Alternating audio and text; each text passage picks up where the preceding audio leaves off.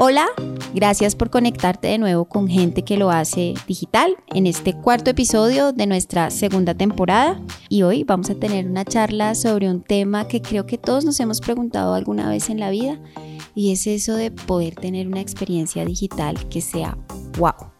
Muchas veces uno asocia eso a tener una experiencia divertida cuando uno va a una tienda física, que la tienda huele a rico, que lo atienden muy bien. ¿Cómo lleva uno eso al mundo digital? Creo que nos lo hemos preguntado muchas veces y para eso vamos a retomar la conversación de dos amigos de la casa. Dos amigos hace un tiempo se sentaron a hablar y a desmenuzar ese tema al detalle. Ellos son Emilia Ramírez y Juan Bustamante. Emilia, que ustedes saben nos venía acompañando en nuestra primera temporada, y Juan, que es un amigo que ha venido todo el tiempo trabajando en esta construcción de lo que significa tener unas experiencias digitales memorables para nuestros clientes. Hoy vamos a retomar los mejores momentos de esa conversación. Juan y Emilia nos van a dar una charla en donde lo que nos dejan ver la importancia de generar una experiencia digital que sea wow. ¿Y qué significa ese wow para nuestros clientes? Bueno, hasta que lo hicimos. Casi que no, Emily. qué rogadera. no, no, no, qué pena, pero... Bueno, y entonces cuéntame, ¿qué se siente ser invitado a un podcast con una copa de vino? Demasiado bueno. por el vino y por el podcast. Ah, ok, ok. No, obvio no. Muy bueno el vino, muy buena la intención del podcast. Feliz de estar acá, gracias. El primer momento de esta conversación lo vamos a llamar la sopa. Y es una similitud bastante divertida que hacen Emilia y Juan sobre lo que significa preparar una buena sopa que sea del gusto de todos nuestros clientes la vida nos ha unido alrededor de este tema digital y tú y yo siempre nos hemos tomado estos vinos alrededor de preguntémonos qué es esto de generar una experiencia digital relevante y qué pena aquí voy a hacer unas entre comillas porque uno siempre va ahí contenido relevante, conexión relevante, ¿no? Esto es como la gran muletilla digital. Eh, y siempre hay mucho trabajo alrededor de eso, pero hoy quisiera que habláramos de la experiencia. ¿Qué es una experiencia de un consumidor en digital? La experiencia es todo.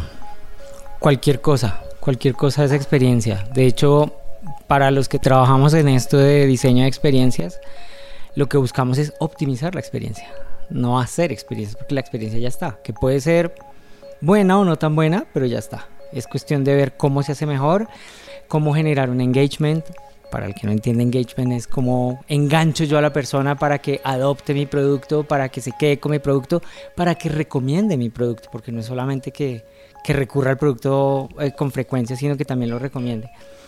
Entonces, todo este escenario de, de, de crear experiencias más que crear es optimizar experiencias y hacer que la experiencia sea mejor.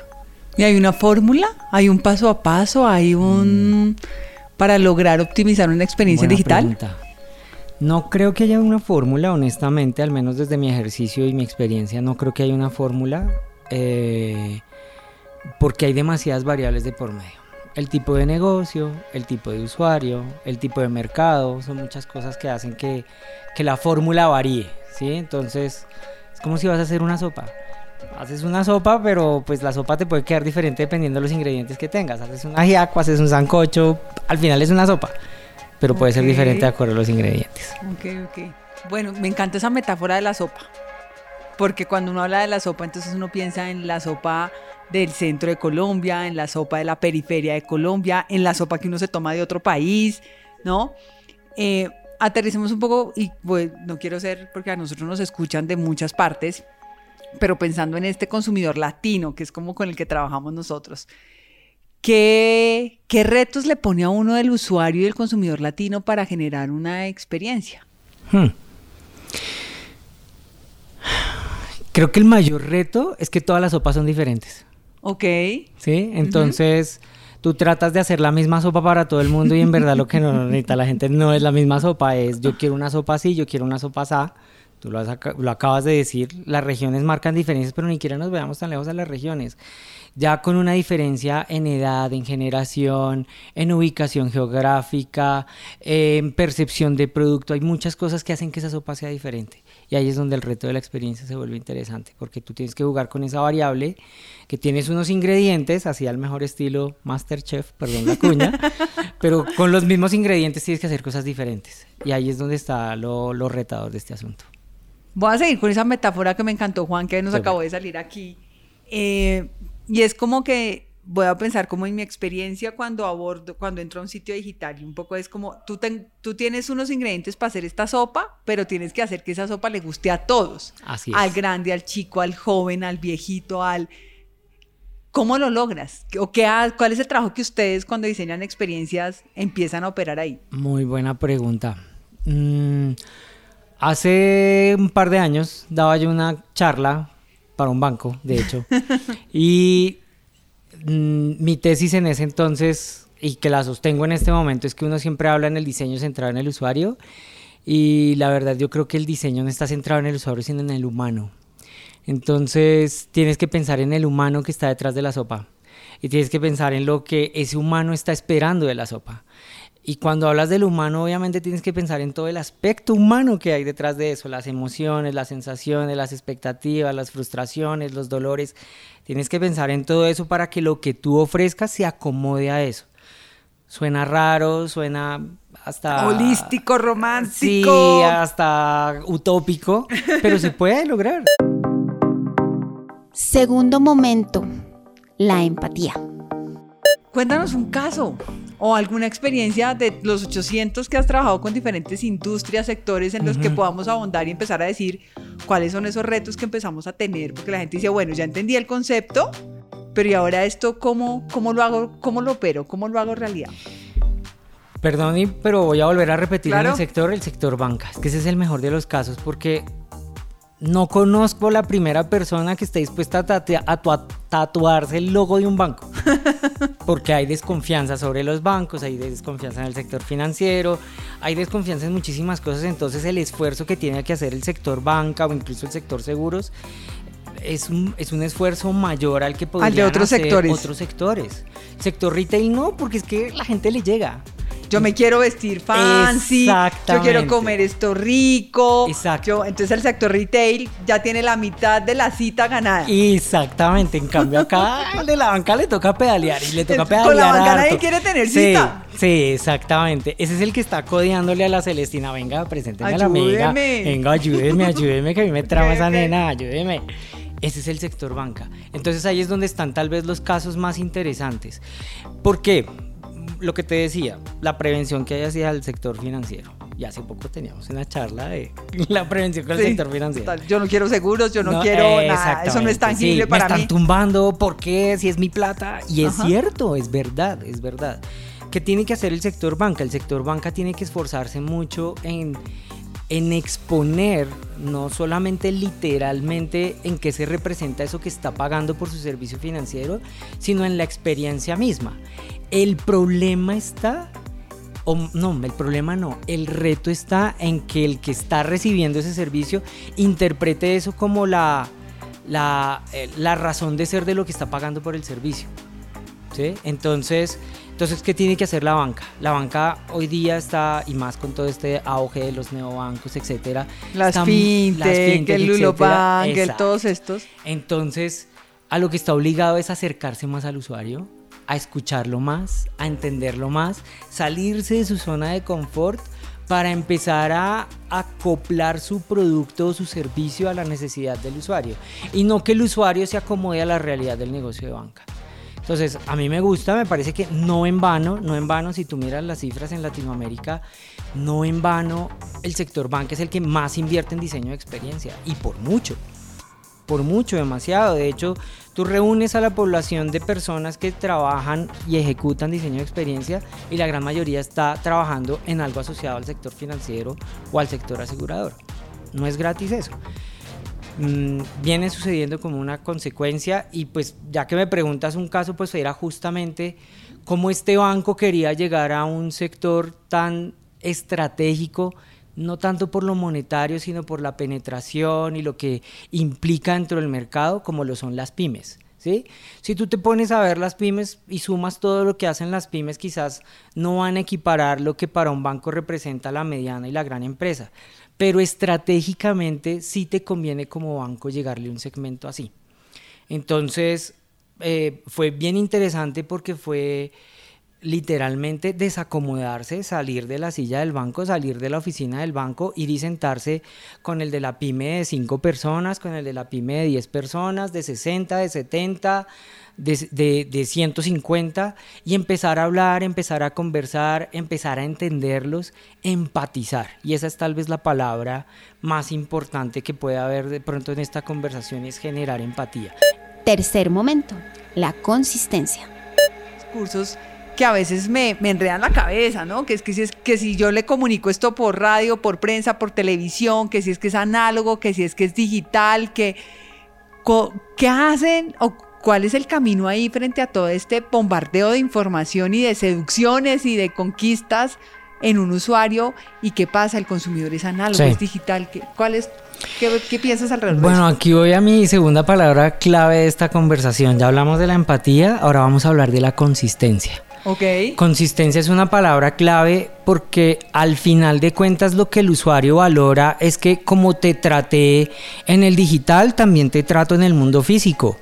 o, en, o en otro mundo, si es que existe, donde haya un contacto con él. ¿Sí? Entonces, no puede pasar que, y vuelvo al ejemplo de la relación, por la mañana fuiste muy amable conmigo, por la tarde me trataste a las patadas y por la, por la noche ni me miraste. Acá es igual, acá tú tienes que ser consistente en la manera como estás tratando al otro. ¿sí? Eh, y ese es un esfuerzo también que tiene que ir muy, muy concatenado, digámoslo así, entre, entre todas las iniciativas que puede manejar cualquier empresa, indiferente al sector, no solamente el sector banca, todos los sectores están obligados a eso. Pero yo he visto que en ese ejercicio, cuando una organización es pequeña, medianamente lo logra, porque quien maneja la comunicación con ese usuario a través de los diferentes canales es un grupo reducido de personas. Pero cuando es una organización mediana o grande, que ya empieza a ver los que manejan las comunicaciones por un canal y los que manejan las comunicaciones por el otro canal y empieza como a romperse o a fragmentarse esta, este proceso de la Celestina, esta conquista, esta experiencia. ¿Pasa, no pasa? ¿Qué hacer ahí? Mira, de hecho voy a debatir un poco lo que estás diciendo porque no es tan controlable, o sea, no daría por controlable el hecho de que sean pocas personas las que están implicadas. Ya con que sea una sola persona, pero que sea dispersa y no esté en capacidad de concatenar o hilar ideas, ahí ya puede, ahí, ahí, ahí ya hay riesgo de inconsistencia. Claro. Entonces, lo primero yo por lo menos en los ejercicios que acostumbro a hacer, declaro lo que yo llamo ejes de experiencia. ¿Qué quiero yo ser? Mi marca, ¿cómo quiere comportarse con, el, con, con, pues con la contraparte? Mi marca, ¿qué quiere lograr? ¿Qué efecto pretende generar en el otro? ¿Cuál es mi propuesta de valor? Sobre una serie de variables yo declaro, ah, listo, toda mi experiencia debe estar centrada en dos puntos y ahí viene la rayita y ya que lo llene cada quien en su empresa, en su, propósito de negocio. Cuarto y último momento, y quizá el más importante, ¿cómo hago que mis otros tres momentos converjan en la omnicanalidad? Yo aquí estoy haciendo, recopilando la lección, tú me corriges, si lo hago mal, me jalas la oreja fresco, sin regarme el vino, eso sí, no. Pero entonces, en el eje está desarrollar una consistencia a partir de un eje que permita engranar a los equipos para que el usuario pueda tener una experiencia positiva independientemente del canal que se comunique. Y ahí empezamos a entrar con una cosa que está de moda y que cada vez va evolucionando, el tema de la omnicanalidad. ¿Cómo es este juego de la omnicanalidad, la experiencia bajo la premisa de la consistencia? Uy, ya, yo creo que ya mezclé más. Esto se volvió una sopa. No, yo sé, una, sopa. una sopa. No, mire, el ajiaco me lo volvió sancocho. No, no es tan complicado, Emily. A ver, mire, de hecho esto se va a una discusión que siempre ha habido. Y es, venga, UX, que es User Experience, convive dentro del CX, el Customer Experience, o es lo mismo, van de la mano, ¿cómo va eso? Alguna vez nos sentamos en una discusión con el Head of UX de este banco que te cuento alrededor de eso y fue bien interesante porque al final la conclusión es que esto es un tema bastante relativo. Bastante relativo respecto a cómo son las estructuras organizacionales de las compañías. Hay compañías que se dan el lujo de tener un equipo de Customer Experience y que se dan el lujo de tener un, equipo de User Experience. Pero eso son poquiticas empresas en nuestro pero no, no me demerites, este país todavía ya va avanzando y va corriendo. Entonces tú te encuentras esos escenarios donde tienes que poner a conversar a estos dos gatos. ¿Sí? porque el uno dice tener la razón, el otro dice tener también la razón, y puede que cada uno tenga su razón, pero desde miradas diferentes. Creo que el truco está en hacer que eso converja. ¿Eso a qué va con el tema de omnicanalidad que tú mencionas? Por lo general son las áreas de Customer Experience o experiencia de cliente las que se encargan de salvaguardar que haya homogeneidad en la experiencia a través de los diferentes canales. Ok. Y eso está bastante bien. ¿Y si no tengo esa área? Buena pregunta. Mira a ver cómo le hace, pero tiene que existir alguien que se encargue de hilar ideas, que se encargue de hilar ideas y dice, ah, bueno, yo atendí así eh, a mi cliente en digital, así lo debo atender en el call center, así lo debo atender a través de redes sociales, así lo debo atender en oficina, así lo debo atender desde el cajero. ¿Sí? Entonces tiene sí que haber alguien que entienda muy bien cuál es el propósito que se está proponiendo la marca en términos de relación con el cliente y tiene que empezar a unir y orquestar a todos los que tienen que de una u otra manera ver en ese, en ese diseño de experiencia. Esta conversación dio para muchos vinos y se siguieron tocando muchos temas que seguro te vamos a ir compartiendo en otros episodios de nuestro podcast.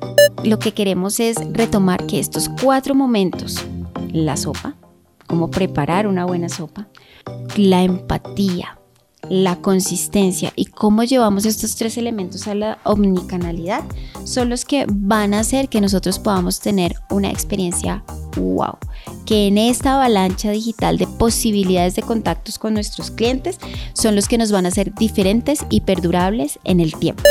Esto es Gente que lo hace digital. Soy Carolina León. Gracias por escucharnos de nuevo. Recuerda que nos puedes seguir en Instagram como Gente que lo hace digital y todos los datos de contacto los encuentras en la descripción de este episodio. Seguimos explorando el lado humano de los negocios digitales. Gente que lo hace digital es un podcast de Nilo Business con la producción de Gente que Productora. With the Lucky Land slots, you can get lucky just about anywhere. This is your captain speaking. Uh, we've got clear runway and the weather's fine, but we're just going to circle up here a while and uh, get lucky. No, no, nothing like that. It's just these cash prizes add up quick. So I suggest you sit back, keep your tray table upright, and start getting lucky. Play for free at LuckyLandSlots.com. Are you feeling lucky? No purchase necessary. Void where prohibited by law. 18 plus terms and conditions apply. See website for details.